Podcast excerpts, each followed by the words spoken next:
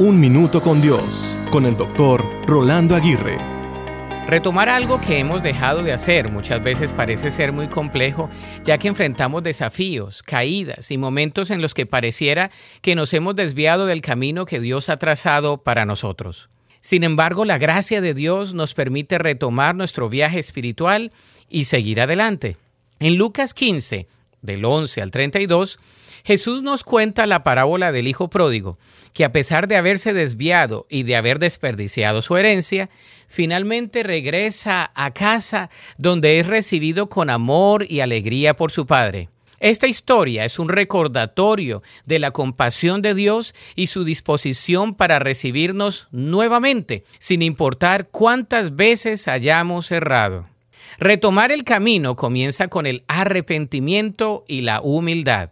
La palabra de Dios nos promete que si confesamos nuestros pecados, Dios es fiel y justo para perdonarnos y purificarnos de toda maldad.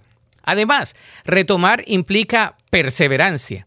Debemos resistir, permanecer y esforzarnos una y otra vez al depender de la gracia de Dios. De modo que, si te has desviado del camino, recuerda que Dios siempre está dispuesto para recibirte de nuevo. Con arrepentimiento y determinación puedes retomar tu viaje espiritual. A través de la gracia de Dios puedes encontrar renovación y propósito en cada paso que des. La Biblia dice en 1 de Timoteo 6:12, pelea la buena batalla por la fe verdadera.